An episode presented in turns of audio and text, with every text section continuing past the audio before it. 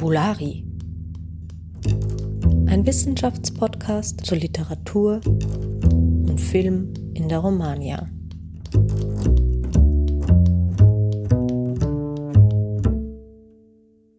Hallo und herzlich willkommen zu einer neuen Folge von Fabulari. Mein Name ist Theresa Hirgeist und mein Gast ist heute Matthias Hausmann. Hallo Matthias.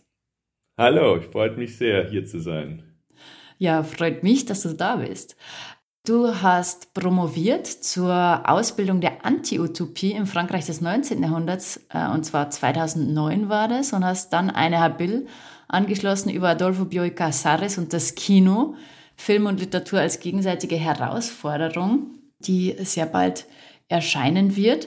Und Du hast bei einer Ringvorlesung mitgemacht, die im Sommersemester 2023 am Institut für Romanistik Wien abgehalten wurde. Das Rahmenthema war Komik und Humor in der Romagna und ich habe dich gefragt, ob du dabei bist und du warst gleich am Start. und darüber möchtest du uns heute auch ein bisschen berichten. Ne? Dein Thema war dort Roboter und Komik in Jean-Pierre Genets Big Bug.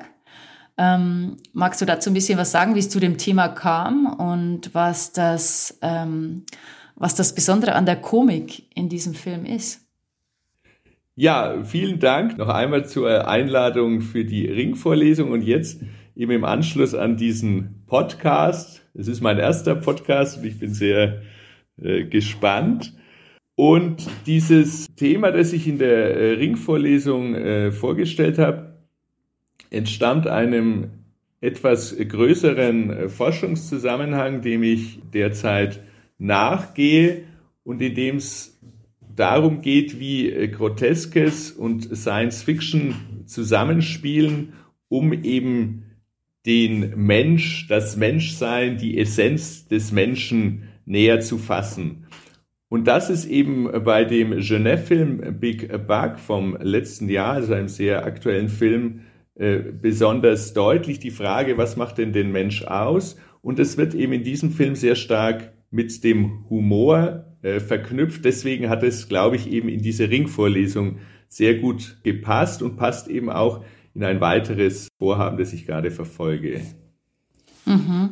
Ja, jetzt hast du ja schon einige sehr zentrale äh, Punkte genannt. Na, Science Fiction ist ja gerade ein richtiger Trend. In allen Ländern ist diese Gattung sehr beliebt. Was würdest du sagen? Womit hängt es zusammen? Einfach, du hast ja gerade schon davon gesprochen, dass verhandelt wird, was ist der Mensch oder wo sind die Grenzen des Menschseins? Warum ist das ein Thema, das gerade so wichtig ist? Ja, also was man sich, glaube ich, vorstellen kann, als einen wichtigen Grund für diesen äh, Hype, da will ich dir absolut zustimmen, der wirklich sich durch alle Medien und Gattungen zieht, natürlich im Bereich des Films und der Serie ist es vielleicht am, am, am offenkundigsten. Ich denke, ein wesentlicher Grund liegt auch darin, dass jetzt eben erstmals auch es möglich scheint, eben den Menschen in bisher ungeahnten Maße eben doch zu verändern, zu beeinflussen. Der große Komplex der Pränataldiagnostik äh, spielt da ganz stark rein. Die, die Frage eben, ob man nicht schon gewisse Facetten vor der Geburt äh, beeinflussen kann und auch weiterführende Forschungen in dieser äh, Richtung. Das sicher vielleicht etwas populärwissenschaftliche Buch von äh, Noah Yuval Harari, ähm, Homo Deus, greift es ja sehr stark ab, mhm. auf diese Idee, dass der Mensch abgegradet werden könnte, eben zu einem anderen Wesen, zu einem veränderten Wesen. Und das scheint eben heute doch greifbarer. Und die Science Fiction ist natürlich eine Gattung, die sich ja gerade mit wissenschaftlichen Erkenntnissen auseinandersetzt und immer schon, würde ich meinen, nach dem Wesen des Menschen gefahndet hat. Und es scheint jetzt halt auf eine bisher ungeahnte Weise zusammenfließen zu können und begründet wohl diese extreme Popularität. Hm. Okay, jetzt hast du ja gerade auch schon angesprochen, dass das Groteske äh, in deinen Forschungen eine wichtige Rolle spielt. Kannst du kurz sagen, was du damit konkret meinst?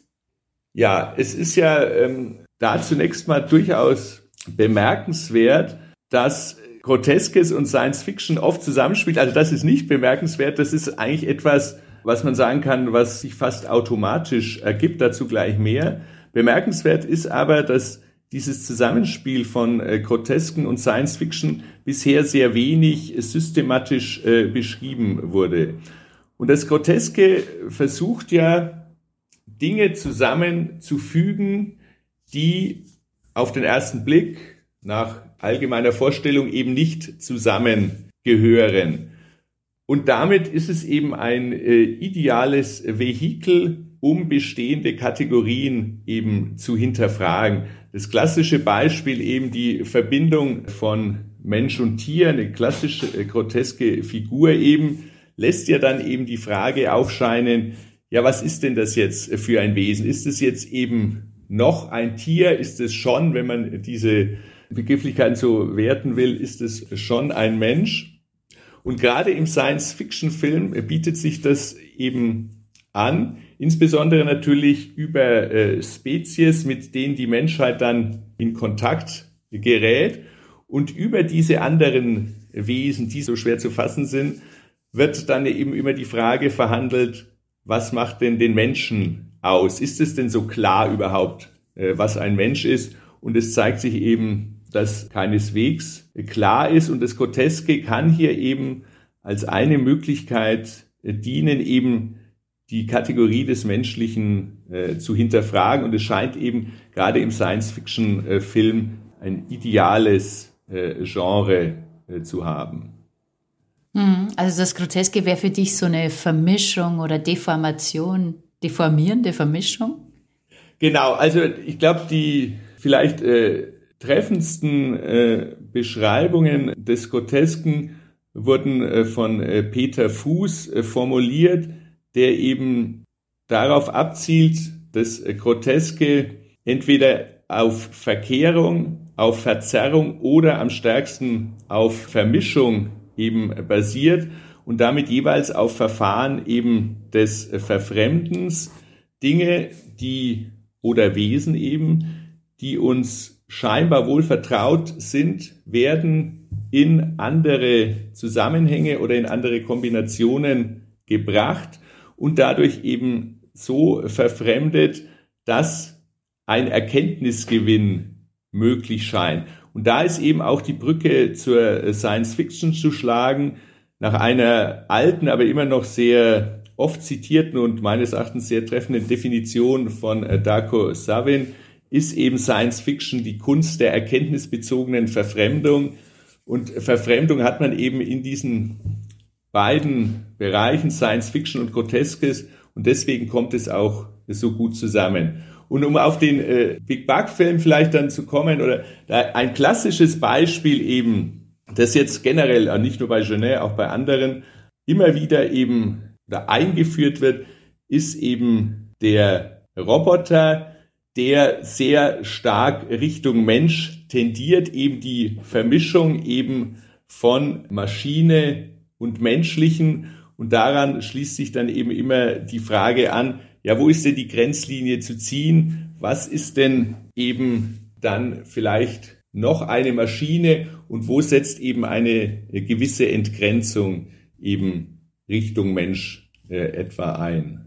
Mhm. Ja, lass uns gern mal das am Beispiel von Big Bug uns anschauen. Was ist das für ein Film? Für alle, die ihn nicht kennen, kannst du es kurz umreißen?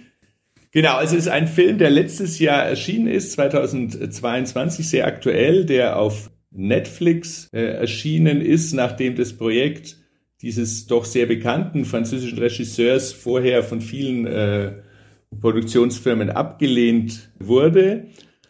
Und in mancher Hinsicht ist es ein typischer äh, Genet-Film. Man kennt äh, Jean-Pierre Genet in Deutschland ja vor allem über den Amélie-Film, der aber für sein äh, Oeuvre gar nicht so äh, typisch ist. Was aber durchaus äh, typisch ist und woran sich bestimmt dann viele Zuhörerinnen und Zuhörer erinnern, ist eine gewisse Buntheit und ein Zusammenfügen sehr disparater und äh, auch oft sehr komischer Einfälle. Das findet man äh, auch in Big Bug. Eine knallbunte Welt wird dort präsentiert. Das ist die Welt der Zukunft. In den 2050er Jahren äh, befinden wir uns.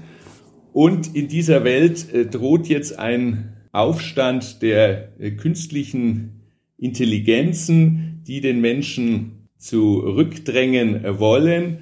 Und es kommt zu einer ja letztlich gefangenen Situation. Einige Menschen finden sich mit ihren Haushaltsrobotern eingesperrt in einem Haus, das eben von künstlicher Intelligenz gesteuert wird. Und dann kommt es zu einem Zusammenschluss zwischen den Haushaltsrobotern und den Menschen gegen die scheinbar übermächtige Armee der Unix, der künstlichen Intelligenzen. Und es kommt dann auch zum Happy End. Am Ende können diese künstlichen Intelligenzen eben durch die Allianz von Mensch und Roboter überwunden werden. Und das Ganze ist als Komödie konzipiert durchaus mit einigen guten komischen Einfällen, aber das kann man, glaube ich, auch sagen, mit einigen Längen und mit einigen Ideen, die vielleicht nicht hundertprozentig äh, zu überzeugen wissen. Mhm. Okay, okay. Dann würde ich sagen, wir schauen uns diese Groteske ein bisschen genauer an. Du hast uns auch einen Ausschnitt mitgebracht. Wollen wir uns die mal gemeinsam anschauen?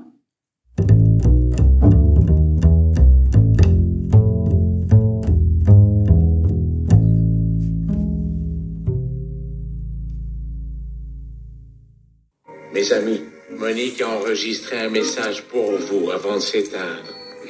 Le message vous parvient, c'est que je ne serai plus parmi vous. Mais ne soyez pas tristes. Nos souvenirs, nos sentiments, rien ne meurt. Tout cela continue de vivre dans le cœur de ceux que l'on a aimés. Ne perdez jamais ce trésor. Restez humain. Tu vois, Nina, finalement, peut-être qu'elle aussi, elle avait une âme. Affirmatif.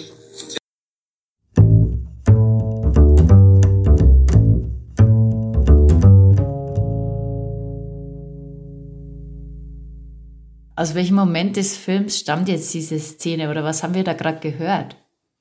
Also es ist eben die Endszene des Films, praktisch die fast allerletzten Worte. Es folgt dann nur noch eine kurze, weniger wichtige Szene.